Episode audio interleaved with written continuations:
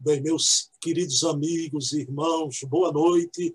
Estamos aqui em mais um sábado de entrevistas, sempre no nosso canal, uma entrevista boa semanalmente com alguma personalidade do movimento espírita. E hoje, com muita alegria, recebemos aqui o querido Geraldo Campete, vice-presidente da Federação Espírita Brasileira, para conversar sobre os pontos do movimento espírita, da doutrina espírita, e será muito bom conversar com Geraldo, porque a gente, em outras entrevistas, tocamos até em assuntos atinentes à FEB. Então, nada melhor do que ouvir, escutar a Federação Espírita Brasileira aqui na pessoa, representada, claro, na pessoa do Geraldo Campete. Então, Geraldo, eu peço licença, a gente inicia sempre no nosso canal com a prece inicial e vamos aqui elevar o pensamento a Deus, agradecer por essa oportunidade de encontro com a Federação Espírita Brasileira, através do seu vice-presidente, e que possamos ter uma conversa agradável, informativa e que sirva de usufruto para tirar algumas dúvidas para esse grande e querido movimento espírita brasileiro. Então, pedindo permissão a Jesus, o nosso mestre amigo, a quem tudo devemos, iniciamos a nossa entrevista da noite de hoje. Meu querido Geraldo Campete, que alegria, que prazer tê-lo aqui. Agradeço do fundo do coração você ter sido tão fraterno, acessível. Tudo bom com você, Geraldo Campete? Oi, Bruno Tavares, tudo bem, meu amigo? Graças a Deus. Queria agradecer o convite, a oportunidade de nós estarmos aqui juntos neste bate-papo que tenho certeza será esclarecedor, sobretudo quando a gente fala do Evangelho, do Espiritismo, não é, meu amigo? É sempre uma oportunidade. Estamos juntos aqui à sua disposição. Exatamente, até porque eu só entendo o Espiritismo com Jesus e com Kardec, viu, Geraldo? Exatamente. Não dá para separar, né? Pois é. Amigão, veja bem, Geraldo, de repente chega a pandemia, as portas das casas espíritas são cerradas, né? e a gente usa o meio que Deus oportunizou à humanidade, que são esses meios virtuais. Né? A FEB, que tem como carro-chefe a divulgação do Espiritismo no Brasil e, e internacionalmente também. Como é que você vê, Geraldo, esse momento triste? Não é um momento alegre, né?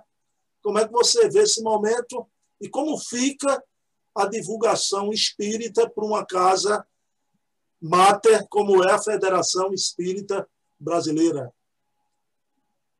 Olha, Bruno, é, nós estamos passando por um momento que a gente classifica como sendo uma travessia desafiadora. É um momento de transição coletiva mundial não é apenas uma pessoa, não é uma região, um estado, um país. São basicamente esses 200 países existentes na Terra que estão sob esse jugo dessa pandemia, nesse momento decisivo porque atravessa a humanidade no seu processo evolutivo. E todos nós estamos enfrentando estas provas, provas de fogo, sem dúvida alguma difíceis, são desafiadoras, mas elas não são intransponíveis, viu, Bruno? Eu olho assim com um olhar otimista, porque não obstante as dificuldades, as dores, sem dúvida alguma, a gente precisa sempre empregar o verbo esperançar aqui no sentido de a gente não ficar de braços cruzados como se nós fôssemos meros espectadores da realidade, ou se ficássemos apenas observando as coisas acontecerem e não fizéssemos a nossa parte. Nós somos agentes da mudança. Então, estamos não sendo agora, nesse instante, convidados, é uma convocação. A convocação você não fica muito assim, ah, eu, eu vou se eu quero ou se eu não quero. Não, não é isso não. Convocado a gente aceita, não está usando da nossa é, vontade para dizer sim ou não. Então, o momento atual é de uma convocação para uma viagem para dentro de nós mesmos. Esta pandemia nos traz assim inúmeras lições, porque é como se nós estivéssemos seguindo, Bruno, um caminho que não era o adequado, e de repente nós temos que dar uma pausa, uma pausa quase que generalizada em tudo que nós estamos fazendo, sobretudo na maneira pela qual estávamos executando não é, as nossas ações, e agora a gente é convocado a essa reflexão para uma mudança de paradigma. Você vê que os protocolos, na maneira pela qual nós estamos fazendo as coisas, seja na administração, na gestão, na política, na ciência, não é? é na saúde, na educação, seja em vários contextos da vida, inclusive nos processos até religiosos, a gente está tendo que mudar, está tendo que encarar, não é bem um novo normal, a gente chama até, como alguns especialistas estão dizendo, o futuro chegou. E esse futuro vem mostrando as coisas diferenciadas. Recentemente eu postei num podcast que, assim, as portas das nossas casas espíritas estão fechadas fisicamente, mas as portas do nosso coração jamais deverão se fechar, porque nós podemos, inclusive, aproveitando esses momentos, realizar inúmeros trabalhos que a gente faz e fazia na casa espírita, mas agora pode até potencializar, Bruno, pelos meios virtuais, pelas redes sociais, pela internet. Então, nada para em termos assim, ah, nós não estamos fazendo o trabalho, não podemos continuar. Não, a gente pode e deve continuar. Evidentemente, não dá para fazer tudo como a gente gostaria presencialmente, mas nós podemos fazer de outra maneira, como aqui, por exemplo, né, um bate-papo desse, uma entrevista, né, um intuito esclarecedor, consolador. Quer dizer, que oportunidade a gente tem, né? Você está aí em Pernambuco, né, em Recife, eu estou aqui é, em Brasília, é, é, gostoso a gente. Imagina se fosse presencial, ou vocês teriam que se deslocar, ou eu, não é? Tem custo, leva tempo, tem risco, aquelas coisas todas. Então, hoje a gente aproveita esses recursos. Então, reuniões, trabalhos, é, palestras, entrevistas, programas, irradiações, né, as vibrações, as orações, isso tudo, as aulas, por exemplo, os cursos, o Bruno, continuam nas casas espíritas, não é? É claro que você tem que ter um mínimo de estrutura para poder tocar. Então, é perfeitamente possível. O único detalhe que a gente chama atenção, Bruno, só para fechar, é assim a questão da reunião mediúnica. A reunião mediúnica, como a gente faz na casa espírita, naturalmente, não dá para a gente fazer por hora no nosso lar, porque a casa espírita ela é toda preparada adequadamente para isso, com ambiente, com a proteção espiritual, coisa que nem sempre nós temos no nosso lar, porque é outro ambiente. Então, dificilmente todos estariam tão bem preparados para né, fazer o trabalho da sua residência, pelo menos por hora. Então, mas a gente consegue mesmo assim trabalhar a educação mediúnica, por exemplo, o atendimento fraterno, aquela conversa amiga que se tem, não é isso? Você está ali conversando, você está orientando, está batendo um papo, está fazendo uma palestra, por exemplo, tem interação com o público, o que facilita mais ainda esse bate-papo, essa conversa, é, é tudo assim muito útil e a gente deve prosseguir trabalhando. É desafiador, é, mas também veio a oportunidade, Bruno, para a gente tentar dar um passo que até então a gente não tinha dado. E temos que aproveitar a oportunidade. Bem, perfeito, meu amigo, perfeito. Geraldo, ainda na divulgação, o, o carro-chefe da FEB, um dos carros-chefes, né, sempre foi o livro, né? Rapaz, eu sou fã da, da, daquele programa de vocês, que é um programa do Movimento Espírita, né? Livros que iluminam. Já vi muito Geraldo Campete apresentando. Geraldo, me diga uma coisa: hoje é motivo de preocupação as obras antidoutrinárias, não é? Porque antigamente a gente tinha sempre o controle da qualidade, não é? de segurança. A gente tinha as editoras, né? a FEB, a, a Alvorada, lá do, do Divaldo, né? a CELD, editoras que, que faziam um trabalho, mas hoje pululam no, no meio espírita, Geraldo, né? obras é, tremendamente místicas, é? E que vem hoje pela internet, olha lá, esse meio que é como uma faca, não é? de dois gumes, vem por esse meio em forma de PDF, não é? os e-books. Ô, Geraldo, como é que a gente, eu não estou perguntando, não é só a FEB, não é? A gente, nós, movimento espírita, a gente enfrenta essa enxurrada de informação antidoutrinária que chega por todos os meios, mas a minha pergunta aqui, com respeito ao livro espírita, que é que você acha que qual seria a, a posição da gente? O que a gente deve fazer, meu querido Geraldo?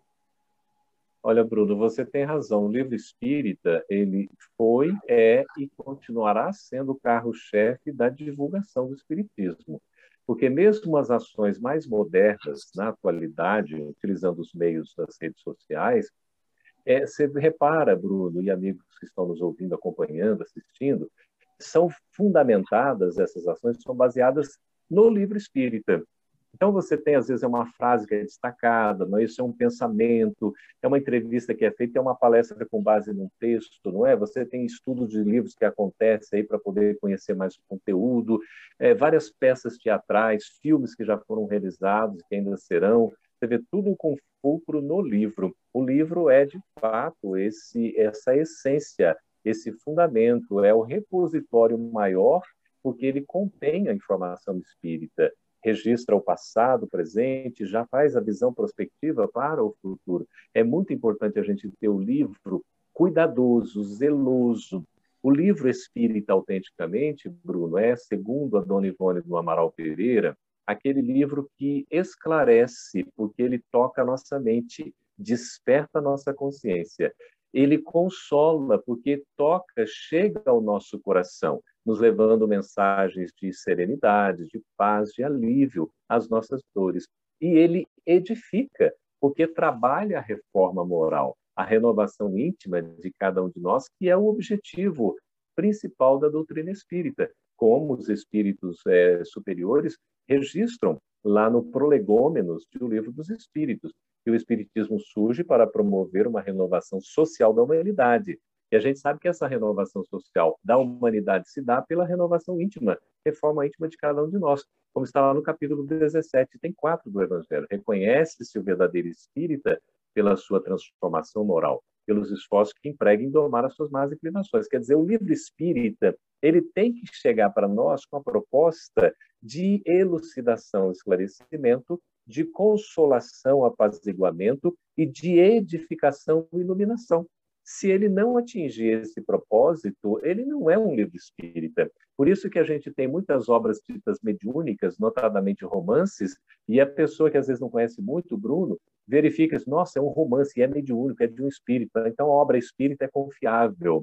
Veja, nem tudo que vem da espiritualidade é confiável. O próprio João já dizia no registro das palavras de Jesus né, que a gente não deveria confiar em todos os espíritos, provai primeiro se são de Deus. E Kardec, na sua genialidade de codificador da doutrina espírita, coloca que não se deve publicar tudo o que dizem os espíritos, porque tudo tem que passar pelo crivo da razão, do bom senso. Por isso que há a necessidade, Bruno, da avaliação da seleção. O ideal é que esse processo acontecesse antes que o chamado original do livro, no caso, fosse publicado por qualquer editora.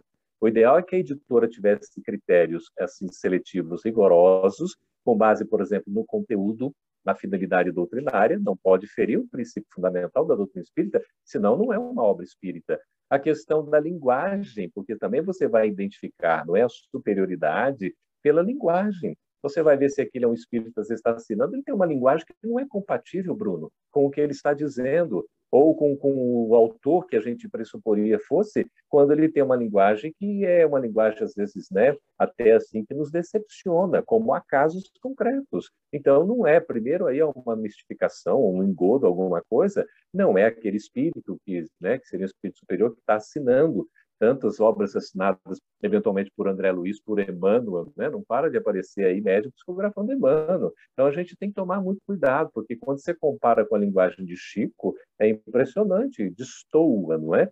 Então, tem que se tomar mais cuidado, fazer avaliação conforme o conteúdo, conforme a linguagem, verificar a oportunidade do título, se ele de fato vai trazer alguma utilidade, alguma colaboração para a nossa reforma íntima, não é isso? E a gente vê a oportunidade da edição. Então, a FEB, por exemplo, faz um critério rigoroso de avaliação. De, se você tem uma ideia, e aí o seu público, nosso, né, que estão acompanhando, Bruno, de cada 10 originais que a FEB recebe, ela aprova pelos seus pareceristas apenas um. Um, para ser editado. E não significa ainda que será editado porque passa pelo conselho é, editorial da casa, evidentemente, seu conselho diretor. Então, há um rigor muito grande e é necessário que isso aconteça. Agora, o que, que acontece? Como nós temos uma enxurrada de títulos, nós temos inúmeras editoras, não dá para você estabelecer esse controle. O ideal seria ter uma gestão, não um índice proibitório, nada disso. Já cometemos esse equívoco na igreja no passado, não cabe. A gente tem que ter a liberdade de expressão, de publicação, inclusive. Então, se as editoras não fazem essa seleção, estou dizendo que nem todas, ah, graças a Deus, boa parte das editoras vem fazendo e cada vez mais, viu, Bruno? por um critério seletivo, aquela coisa toda. Mas há editoras que simplesmente o autor quer publicar um livro e edita. Eu me lembro uma vez que chegou uma pessoa, ela fez um contato comigo, eu não conhecia, era uma senhora, ela disse, olha, eu tenho aqui é, oito, nove livros é, já psicografados, e o meu mentor espiritual pediu para entrar em contato com você então eu fiquei honrado, falei, nossa, o seu mentor, nem conheço a senhora, muito menos o seu mentor, está pedindo para entrar em contato comigo. Não, ele pediu para entrar em contato para verificar, para editar os livros, para publicar os livros. Falei, bom, se o seu mentor está pedindo para fazer contato conosco, certamente está sabendo que os livros vão ser revisados, né? Ela falou, não, não, mas ele não permite que os livros sejam revisados. Eu falei, então, minha senhora, a senhora vai perder o seu tempo. Por favor, não encaminhe os livros. Porque todo livro que passa por uma editora séria, ele tem que ser revisado. Ora, tem que ser revisado porque tem a questão da linguagem, né? você fazer uma linguagem que seja clara, você fazer correções ortográficas, correções semânticas, porque às vezes não está inteligível o texto. Isso é perfeitamente natural no processo editorial e não significa que você está mudando a ideia do autor. Né? Se o autor está encarnado, fica mais fácil, você conversa. Se ele está desencarnado, no caso tem um médium, você utiliza o intermediário médium. Se já não está, a obra já está publicada, eventualmente se faz anotações de rodapé, quando há exigência né, de algum esclarecimento e tal. Você não vai mudar, evidentemente, a obra que já está publicada nesse sentido, a não ser que você esteja fazendo uma correção gramatical, uma correção semântica, ortográfica. Você não vai deixar passar um erro, ah, porque o Espírito escreveu uma palavra lá. Outro dia, agora, recentemente, Bruno, um leitor muito querido assim, querido eu digo pelo jeito dele, né? A gente nem conhece, mas ele mandou um e-mail para a Federação Espírita Brasileira é, em torno de um livro específico, dizendo, olha, é, na página tal desse livro, a palavra ali está escrita errada. Né? Salvo o melhor juízo, essa palavra ela não é com, com C, é com S, ou não é com S, é com C, alguma coisa assim, não é? Só para não, não dizer detalhes aqui, porque não é o caso, mas é só. E ela tinha razão, de fato, a palavra ela estava registrada de maneira equivocada. Aí o que, que nós fizemos? Anotamos, já corrigimos no arquivo, já corrige no e-book, né? Porque o livro e-book está disponível, você republica e quando sair a nova edição impressa, já sai corrigida. Então isso faz parte, você vê, é um trabalho constante porque é dinâmico.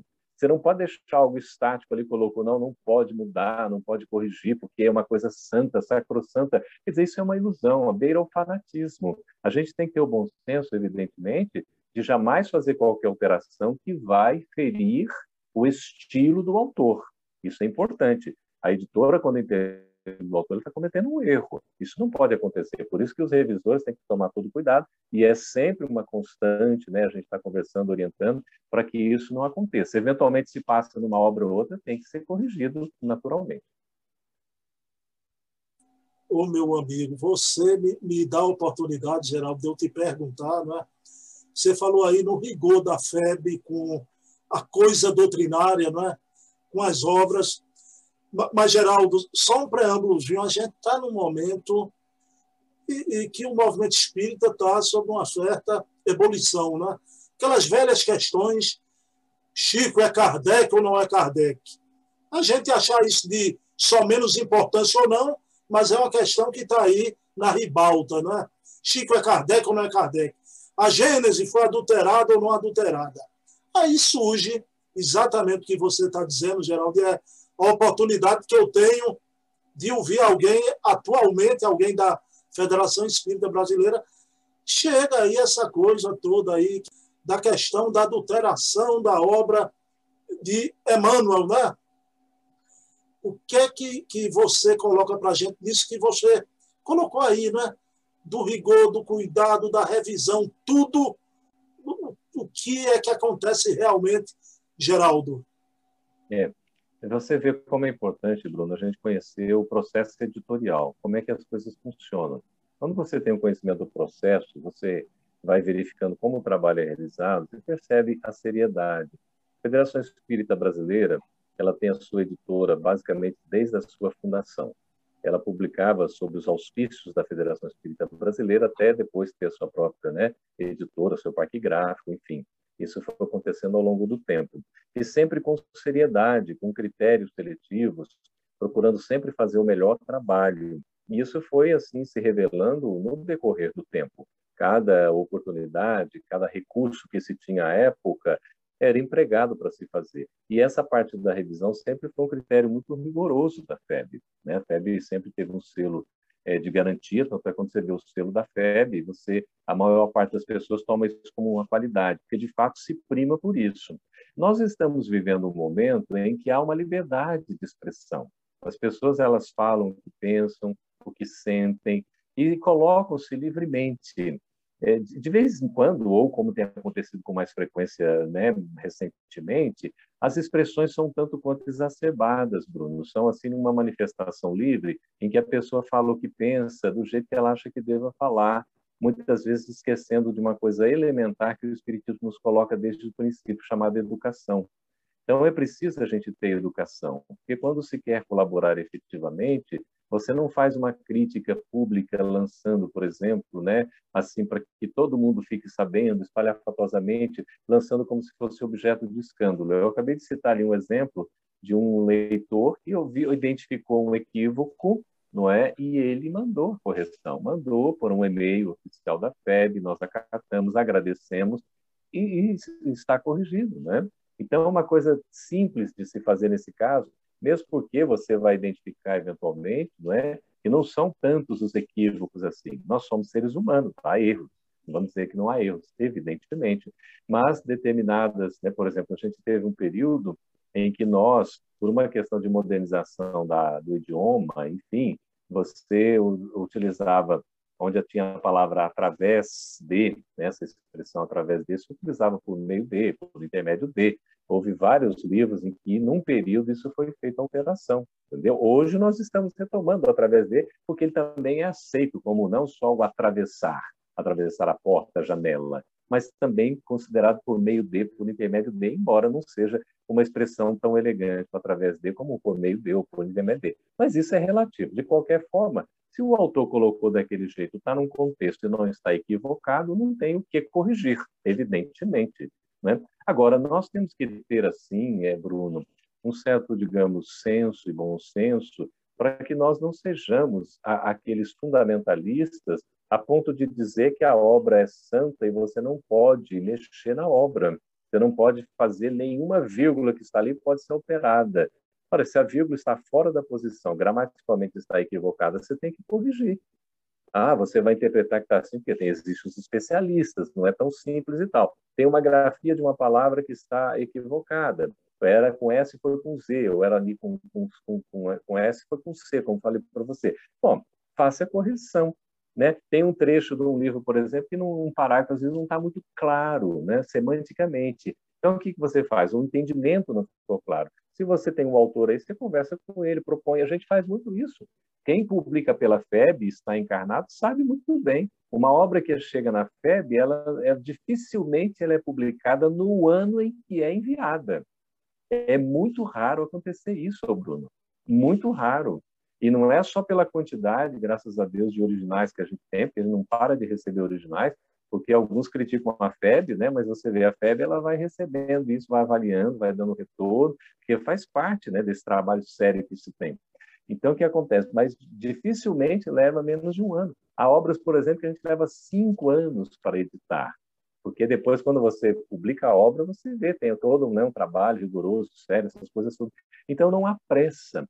A editoração não combina com pressa, porque, como já diz o ditado, né, a pressa é inimiga da perfeição. Então, tem todos esses cuidados. Agora, as críticas existem, elas são muito bem-vindas quando construtivas, não é? vai lá, tem a contribuição, a FEB está aberta, nunca se recusou não é? Para poder fazer, inclusive esse esse momento que aconteceu agora, houve uma intermediação, né, pelo processo do movimento espírita da União Mineira, houve as respostas, então oficialmente a União Mineira com os esclarecimentos e o processamento todo está se dando das correções que se fazem necessárias quando se reconhece que há um erro, não tem nem problema, se corrige. Quando não não se reconhece, explica-se o porquê, porque nem tudo que a gente acha que deva mudar vai ser mudado. Não é porque a pessoa fala, às vezes a maior parte das pessoas, Bruno, sequer fazem ideia do, do, do, desse teor da crítica. Eles acompanham formadores de opinião. Então, isso é um perigo, porque a gente tem que ter a nossa própria opinião. Então, por isso que eu falo, quem é que se sente prejudicado ao ler a obra, por exemplo, Quinha de Lucas? Estou mostrando aqui, né? Quem é que se sente prejudicado ao ler um texto de Emmanuel? Olha, não, eu, eu li aquele texto, rapaz, eu fiquei ofendido com o texto porque me fez um mal tremendo. Então, o fulcro, a essência é essa. A mesma coisa a crítica, por exemplo, à obra de Kardec nas suas traduções das edições definitivas, para dizer, por exemplo, que não, foi adulterada. Adulterada é um termo, Bruno. Geraldo, deixa a questão da Gênese para daqui a pouquinho, pode ser? Pode, pode ser. Só para pegar, então, essa, por exemplo, a crítica que tem sido feita né, sobre a adulteração nas obras de Chico, publicadas pela FEB, primeiro que esse termo, por mais que se diga que adulteração é quando você altera qualquer coisa sem a consulta ao autor, isso é adulteração, é um termo muito forte, um termo muito pesado, porque, na verdade, quando você pega a palavra adulteração, ela tem uma conotação negativa de má intenção de fazer algo em prejuízo de. O que nunca aconteceu com a FEB e jamais acontecerá porque ela está sob o comando de Jesus e de Ismael. Então, isso é o trabalho do bem. E Ismael e Jesus, Bruno, sempre vencem. Por isso que essas tempestades todas, por mais que elas venham ainda causar muitos, né, muitas águas, digamos aí, tortuosas, tormentosas, e a gente está ainda no campo de batalha, certamente viram coisas aí, tudo faz parte desse processo. A gente precisa manter o quê? A firmeza e a serenidade é o exemplo de Jesus. Nunca ofender, nunca magoar, nunca fazer um rebate, por exemplo, do mal com o mal, sempre buscar retribuir o bem com, com é, retribuir o mal com o bem. A gente recebe às vezes uma ofensa, coisa, não, não se sinta ofendido. Tome dali a lição que for para o aperfeiçoamento e vamos seguir em frente. Essa é a postura de trabalho ao longo do tempo que a FEB vem adotando e é o que a diretoria atual naturalmente adota em consonância com os princípios do Evangelho de Jesus. Quando a gente quer ajudar, a gente não faz muito barulho, a gente trabalha no silêncio. Meu amigo, veja bem, Geraldo, eu quero entrar agora e para a coisa da, das personalidades. Já. Vivemos um momento estranho também, eu não pensei que eu ia viver esse momento, que a gente viu determinada escritora e para um programa de grande audiência na maior emissora do país, falado do Chico Xavier de uma forma, para mim, inaceitável. Inaceitável. Né? Então, recentemente, está saindo aí os documentos, né? e um escritor conhecido escreveu um livro, né? mas dentro da obra veio, e não é só a partir dessa obra, deixar bem claro aqui, é porque está mais fresquinha na minha memória por ter sido a última obra. Mas isso tem sido alvo de palestras por aí, Geraldo. Que o Bezerra de Menezes foi o braço de ferro no rustenguismo no Brasil. Eu não quero discutir a história do rustenguismo aqui agora. E o Bezerra de Menezes foi rustenguista, eu estou aqui com três volumes, Geraldo, de, de, da obra Estudos Filosóficos, editada pela FEB. Ah, o que eu queria dizer aqui, para fazer a pergunta a você, é que o Bezerra de Menezes escreveu aí, tem 600 artigos, Campete. Cada volume desses são 200 artigos. Rapaz, em nenhum ele cita Rustem. A gente sabe que esses artigos do jornal o País durou década, não é? Em nenhum ele cita Rustem. Em todos ele enaltece Kardec. Então, o, doutor Bezerra de Menezes, tanto que ele recebeu a alcunha do povo brasileiro de o Kardec brasileiro, né? Essa pergunta que eu faço, ela é cara meu coração, o Campete, eu faço parte de uma das casas Bezerra de Menezes, a Casa dos Humildes aqui em Pernambuco, e, e aí a amizade, o respeito que o Chico Xavier tinha pelo doutor Bezerra, que o Ivone Pereira tinha, ele era inclusive orientava também a obra de Ivone, o Divaldo, ô Geraldo, será possível? E eu fico pensando, essas pessoas aí nessas palestras não sabem que vão desencarnar um dia, como é que podem essas figuras agora serem alvos disso? É, é, essa época parece uma época de implosão é, da divulgação espírita, né? Como é que você vê essa coisa aí, sim, Geraldo? Triste, inaceitável, que a gente vê espíritas falando mal de Chico Xavier e de um Bezerra de Menezes. É, veja que é de se perguntar se efetivamente são espíritas. Porque, primeiro, o espírita, efetivamente, pela aplicação do termo, como ele se esforça por domar suas más inclinações, né, ele luta por uma transformação moral, conforme Kardec coloca em O Evangelho, é, não fala mal do outro. Então, nós não cabe a gente falar mal do outro, como Emmanuel fala, né? É, André Luiz fala que o mal não merece comentário em tempo algum. Mesmo o mal, assim, está acontecendo, a gente ficar destacando o mal, Bruno, não é perda de tempo, é porque o nosso trabalho no Espiritismo é para o bem. O bem é a construção do amor e, sobretudo, que trabalha a renovação íntima de cada um de nós. Muitas vezes a gente se preocupa com o cisco que está no olho do outro, esquecemos a trave diante do nosso. Então, essas críticas contundentes, né, até, digamos assim, num tom, é, às vezes, é, de destruição, é, no fundo, refletem a opinião ou de uma pessoa, ou de um grupo que tem uma manifestação tendenciosa, polarizada, extremista, fundamentalista, e tende a levar à desarmonia, ao desequilíbrio. Então, isso muito mais reflete a opinião pessoal do que, de fato, o que é. Então, imagina tantos defensores de Chico Xavier, né, como a gente vê, e às vezes aqueles estão atacando. Né? Chico precisa ser atacado ou defendido. Né? É, Bezerra de Menezes precisa ser atacado ou defendido. Então, às vezes, a pessoa interpreta a maneira dela, faz a leitura recortada e delimitada, e eu diria, inclusive, limitada, e acha que aquilo pode ser expressão da verdade. Por isso que a gente aprende, nós precisamos ter humildade, Bruno humildade de reconhecer que todos somos aprendizes. Quando nós temos essa humildade, né, abrimos o nosso coração, nossa mente para aprender, a gente não julga o outro, muito menos o condena.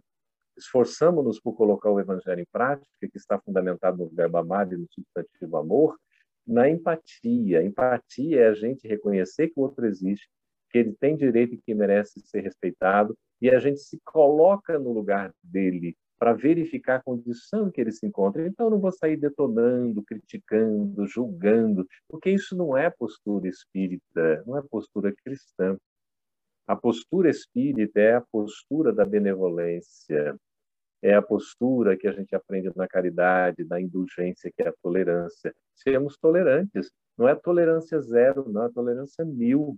É sempre importante nós sermos aqueles pacíficos e pacificadores. Não significa sermos passivos omissos, mas bem-aventurados os mansos, porque eles herdarão a terra. Bruno, esses que são irados, raivosos, que acabam manifestando, sendo intermediários aí das trevas, não terão condições de continuar um trabalho numa terra renovada, numa terra regenerada eles vão fazer esse trabalho de balbúrdia, de confusão, num outro plano que não é aqui, porque não vão conseguir acompanhar a evolução do planeta, como a gente já está nessa transição. E isso eu não estou falando de A, B ou C, eu estou falando de nós mesmos quando o nosso comportamento refletir tal postura. Por isso que não nos cabe ficar avaliando, julgando os outros. É lamentável muitas coisas que a gente vê, realmente lamentável. A gente se assusta até, não é? Críticas. Chico está acima, Bezerra está acima, Ismael, Jesus estão acima dessas críticas. Esses críticos todos passarão. A questão é o trabalho que eles vão deixar, viu, Bruno?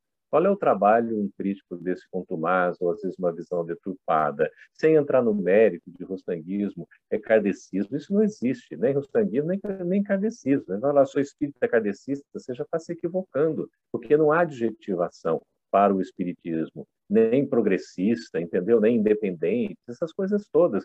A única adjetivação, talvez aceitável, que a gente tem falado, porque está registrado, seria o cristão, né? O espiritismo cristão para se vincular de fato, para não ter confusão, com o evangelho de Jesus.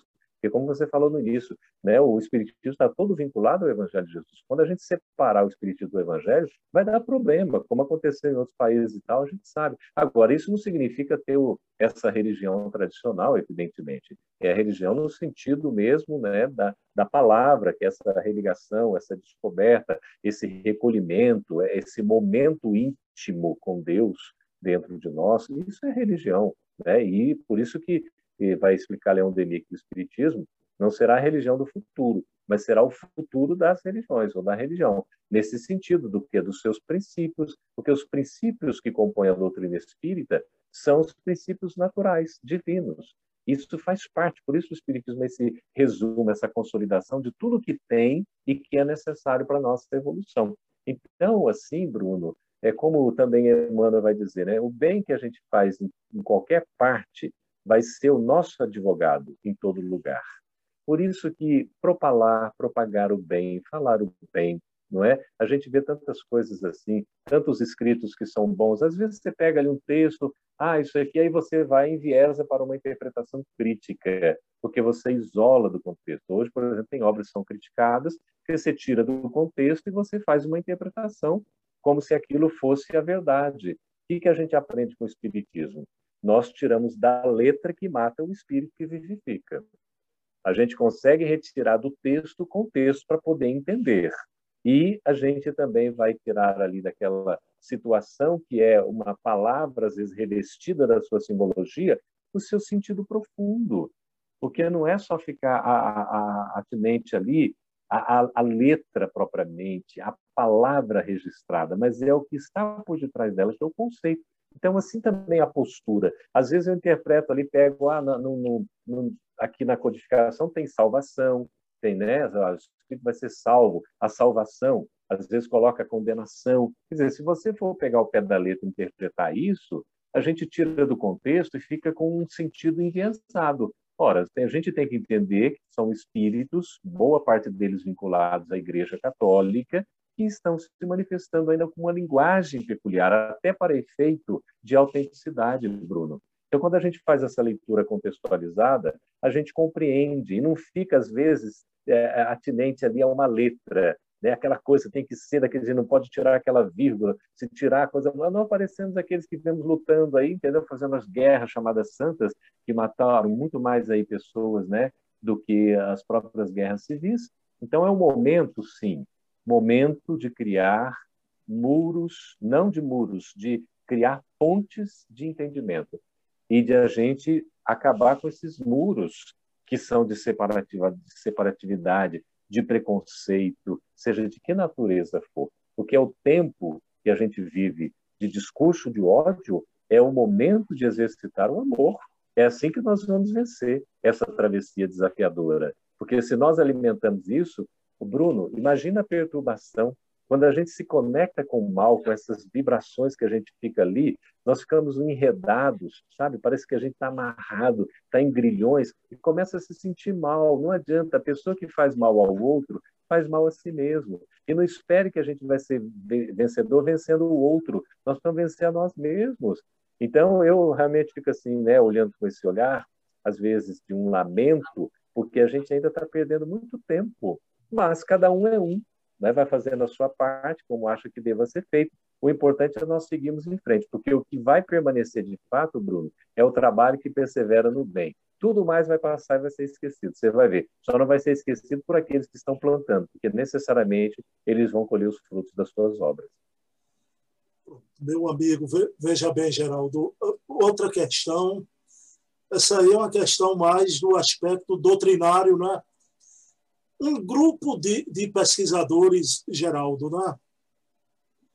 partir lá de uma pesquisa na França, da Simone Privato, né?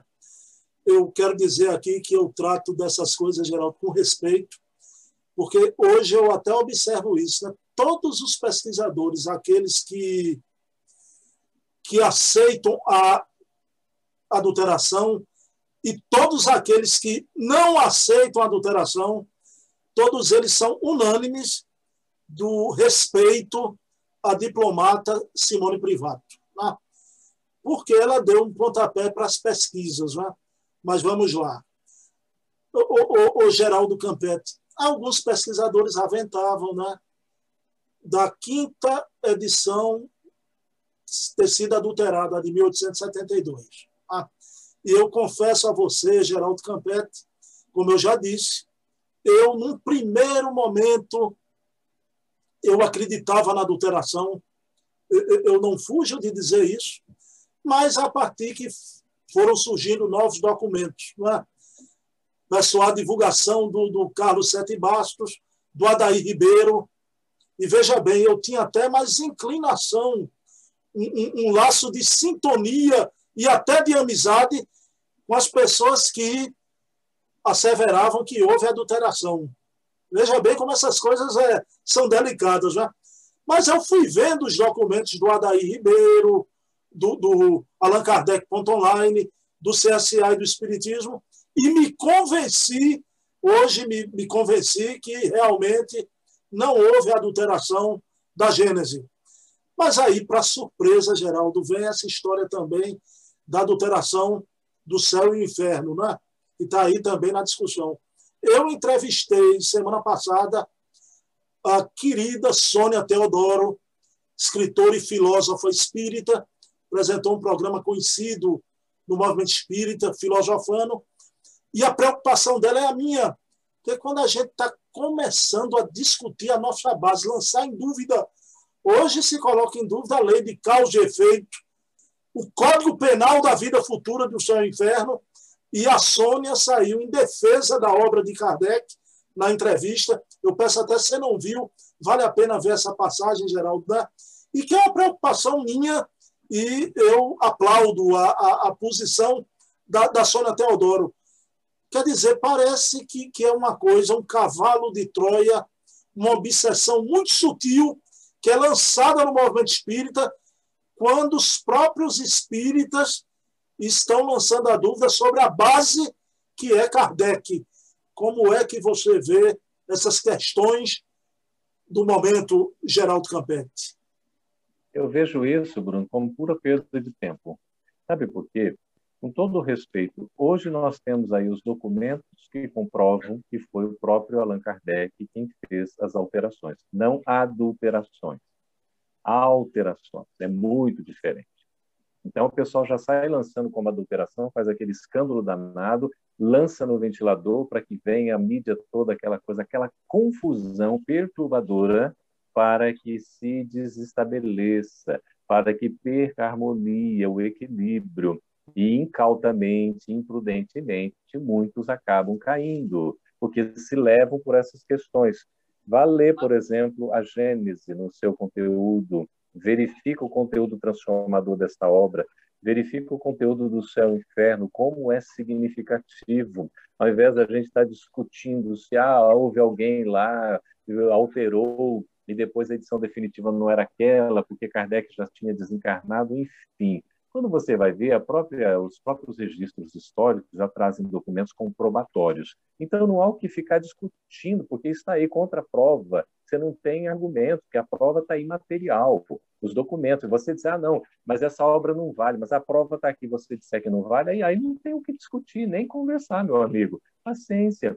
Isso já era cantado, Bruno, a questão do céu e inferno, por conta da própria Gênese, porque o céu e o inferno também tem questões ali de publicação, depois um pouco da desencarnação de Kardec, edição definitiva, mas havia registros anteriores também, inclusive publicação já nos catálogos, enfim, há comprovação de que foi o próprio Kardec quem fez. Na revista Espírita, por exemplo, você tem artigos com parágrafos inteiros que Kardec publicou e que depois foi para a quinta edição de A Gênese, por exemplo. Você está entendendo? Para dizer que ele foi o próprio quem fez essas alterações. Mas aqui não cabe ficar entrando em detalhes, que eu acho que ficar entrando em detalhes, se comparando, verificando isso, aquilo, tudo, com, com todo respeito, a gente fica perdendo tempo, porque ou a gente acredita na obra de Kardec ou não acredita. Veja como é impressionante. Quando você vê o todo o sistema o conjunto, como é que você vai poder entender que houve uma adulteração? Ou em que momento um conteúdo desse aqui pode afetar o meu entendimento? Nossa, eu estou ali preocupado porque agora estão no fundo, no fundo, o que a gente enxerga é que estão tentando abalar as estruturas da codificação. E isso aí, evidentemente, não é obra do bem. Seja qual intermediário for, meu amigo, pode ter a melhor das intenções. Não estou fazendo crítica a C, porque isso não é do meu naipe, eu não faço isso. Entendeu? Não falo de A ou B, eu falo de uma ideia, de, uma, de um pensamento ou outro, mas seja qual for o veículo, pouco importa quem assim está sendo essa instrumentalidade dessa veiculação não está voltado para o bem, seja quem for, porque aqui está querendo abalar as estruturas, a base da codificação. Quando você tira o Pentateuco, os cinco livros fundamentais, você começa a prejudicar a essência. E veja lá rapidamente, viu, Bruno? É, o Livro dos Espíritos tem a sua primeira edição em, em 1857 a segunda edição definitiva em 1860. O livro foi radicalmente reestruturado por Allan Kardec, tá certo? Mudou de 501 perguntas para 1019, para se ter uma ideia. Até erros doutrinários foram corrigidos de uma edição para outra, ok? A segunda, por exemplo, obra que é o Livro dos Médiuns, sai a sua edição primeira em 1861, em janeiro. No segundo semestre desse mesmo ano, sai a segunda edição definitiva, também reformulada, alterada, suprimida em conteúdos e acréscimos que o próprio Allan Kardec fez. Os, o livro, que é o Evangelho segundo o Espiritismo, sai a sua primeira edição em 1864 e a terceira edição definitiva em 1866. A obra também foi toda reorganizada ela não tinha os capítulos 20, 28, 27, 26, que depois foram acrescidos. E houve, por exemplo, o primeiro título era Imitação do Evangelho segundo o Espiritismo. Em 1865 se publica a segunda edição, mudando apenas o título, o conteúdo permaneceu o mesmo, passou a se chamar Evangelho segundo o Espiritismo. Mas a terceira de 66 já houve essas mudanças de reestruturação, inclusive a, a de acréscimos é, conteudísticos. A, o Céu e o Inferno foi a mesma coisa você tem a primeira edição em 65, aí você vai ter a segunda, terceira, quarta edição, que é considerada definitiva aqui, foi publicada depois de algum tempo, e inclusive aí tem essa questão foi um pouco depois da desencarnação de Kardec, e por isso esses questionamentos que virão no bojo também, como vieram da Gênese, entendeu? Mas o próprio Kardec fez essas alterações todas porque lógicas. Você compara a Gênese, por exemplo, ela teve a primeira edição em 1868, em janeiro a segunda edição em 68 de fevereiro, a terceira em 1868 em março. O, o Bruno, nós estamos falando aqui de três edições da obra que na, não não eram edições, eram só reimpressões. Kardec não fez alteração nenhuma, então só reimprimiu. Era em torno de 800 a 1.200 exemplares das obras, imprimiu janeiro, fevereiro e março. E depois de algum tempo imprimiu a quarta edição, tá certo? E a quinta edição só veio surgir aí uma vantagem da pesquisa da, da, da Simone, né, da Simone, que privado que colocou ali identificando a data exata, que foi 1872, é, é, em dezembro. Então ali o registro da Biblioteca na França da quinta edição, da, da edição quinta, né, definitiva que é considerada, e houve essa crítica porque foi registrado depois de Kardec. Não vamos entrar nesse mérito, porque está provado já pelos documentos que foi o próprio Kardec que deixou essas anotações, tem a questão da Amélie Boudet, que acompanhou ali tudo, e o Cosme Márcio, que é um dos que mais conhece, não que mais conhece a obra de Kardec pelo trabalho que desenvolve, ele explica isso com clareza, que essas coisas todas, veja só que coisa interessante, a gente tem todo esse trabalho para poder chegar ao que é essencial, Bruno. Nós não podemos perder o fulcro, a essência, a base. Kardec é essa base. É por isso que a gente faz a mesma pergunta: em que momento eu li uma obra de Kardec e eu me senti prejudicado? Aí o pessoal critica a questão da teoria da beleza, que está lá, né? É, nas obras póstumas, aquela coisa toda, que tem aqui na Gênesis também determinados conteúdos que são tanto quanto polêmicos, que Kardec está Agora, veja bem, se Kardec ele fez os trabalhos de alteração, né, de alterações, no Livro dos Espíritos, no Livro dos Médios, no Evangelho do Espiritismo, em, em, no livro Céu Inferno, por que, que ele não teria feito em A Gênese, quando é a obra que ele mais escreveu, Bruno? Mais de 90% do conteúdo de A Gênese é de autoria de Allan Kardec. É a obra que ele mais escreveu, a mais do cunho dele. Então, por que, que ele não faria exatamente nessa que é do cunho dele a, a maior parte das alterações? Por que não? E, e outra coisa, só para fechar aqui a ideia. Primeira, segunda, terceira e quarta edições de A Gênese não são edições, são impressões. Ou a gente chama de reimpressões, porque não houve nenhuma mudança. Então o pessoal fala assim, não, não vou me basear aqui né, na, na quinta edição, estou baseando na quarta. Se basear na quarta, na terceira, na, na segunda, na primeira, é a mesma coisa. Então o que, que a FEB fez? Para esclarecer, para deixar para o público à vontade, publicou a primeira edição, num trabalho belíssimo do Evandro, né, doutor Evandro Noreto, fazendo a tradução do original francês, da primeira edição. Fez do Livro dos Espíritos, fez também do Evangelho dos Espiritismo e fez a Gênese. E nós publicamos, a editora FEB publicou, essas obras bilíngue, inclusive colocando né, a digitalização da obra no original francês e a tradução na primeira parte, para poder a pessoa ler e comparar. Além disso, publicamos também a Gênesis na primeira edição e separada em português, para quem quiser ter o interesse de estudar, de ler, porque não se tem medo de nenhuma comparação. Porque, na verdade, a obra, Bruno, foi melhorada. Todas as obras de Kardec foram melhoradas pelo seu próprio autor aqui na Terra, que é o senhor Allan Kardec, o codificador da doutrina espírita meu amigo, se teve alguma coisa boa, Geraldo, é que nunca se leu tanto a Gênese como no momento atual. Né? Com certeza. Amigo, a pergunta derradeira, Geraldo, agora. Eu tenho feito essa pergunta a todos que eu venho entrevistando. Né? Inclusive, falamos da Gênesis, eu entrevistei aqui tanto o Paulo Henrique lá atrás, como entrevistei recentemente o Adair Ribeiro. Né? O, o Geraldo, eu, eu não pensei eu, que eu ia me imbuir de fazer essa pergunta a todo mundo que passa por aqui, mas ela finaliza sempre, ultimamente, as minhas entrevistas. Né? Geraldo Campete, que não é o Carlos Campete, viu? O pessoal aqui no Recife confunde muito, viu, Geraldo?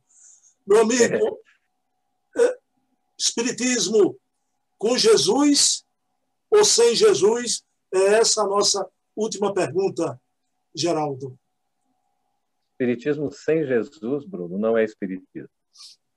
O espiritismo é uma doutrina, como nos apresenta Diana de Carvalho, de tríplice aspecto, em que é a religião da filosofia, a filosofia da ciência e a ciência da religião. Então, um tripé que não pode separar, ou é uma base na ciência e na filosofia, com um ápice na religião, entendendo a religião sem paramentos, sem dogmas, né, sem essas questões tradicionalistas em que muitos confundem para dizer, então, que o Espiritismo não é religião. Então, veja, não dá para separar o Espiritismo de Jesus. Toda a mensagem do Espiritismo é fundamentada no Evangelho de Jesus. Se o Evangelho de Jesus é o roteiro das nossas vidas, o Espiritismo é a luz que facilita a gente caminhar com segurança adotando esse roteiro das nossas vidas, que é o Evangelho de Jesus. Portanto, dissociar uma coisa da outra é deixar o Espiritismo como não sendo Espiritismo, incompleto. Ele disse de sê-lo no seu papel fundamental, que é exatamente a proposta da renovação, da transformação, da melhoria da educação, da evangelização do espírito imortal. Por isso, com Jesus sempre. O Espiritismo é o consolador prometido, conforme anotado por João no seu capítulo 14, versículos 15 a 17, para dizer: Se me amais, guardai os meus mandamentos, e eu vos enviarei um outro consolador, o Espírito da Verdade, para que permaneça eternamente convosco. E esse, o Espírito da Verdade, é a revelação do próprio Espiritismo é o próprio Cristo que está conosco, uma vez mais, porque nunca nos deixou, mas se manifesta agora pela mensagem da espiritualidade superior por intermédio do Espiritismo, para que a gente possa aprender a cada vez mais e efetivamente, Bruno, a nos amar. Amarmos uns aos outros, amar a Deus sobre todas as coisas, de todo o nosso coração, de todo o entendimento, de toda a nossa alma, e amar ao próximo como a nós mesmos. E Jesus é o grande protótipo, ele é o guia que merece ser seguido, é o modelo que nos inspira para as nossas ações. Então, não há que se falar em Espiritismo sem Jesus. Espiritismo sempre com Jesus. Geraldo, querido, eu peço para você fazer a prece final na nossa entrevista. É possível? É possível, sim. Vamos fazer. Queria agradecer a você, viu, Bruno? Agradecer aos amigos que estão nos acompanhando, nos assistindo. Essa oportunidade, dizer do fundo do coração da nossa alegria, do nosso júbilo, quando nós nos sintonizamos com os amigos espirituais, com Jesus, o nosso divino amigo, querido irmão, governador espiritual da terra, nosso guia e modelo, nosso mestre Senhor, a quem tudo devemos em termos da nossa evolução aqui nesse planeta abençoado que nos serve de morada. Por isso agradecemos a Deus nosso Pai pela vida e pela imortalidade. Agradecemos a Jesus pela terra e pelo Evangelho, que é o roteiro das nossas vidas. Agradecemos a Ismael por ser o condutor do nosso país, Brasil, e pela Federação Espírita Brasileira e demais instituições voltadas para o bem, realizar o trabalho de empreendimento da evangelização dos povos.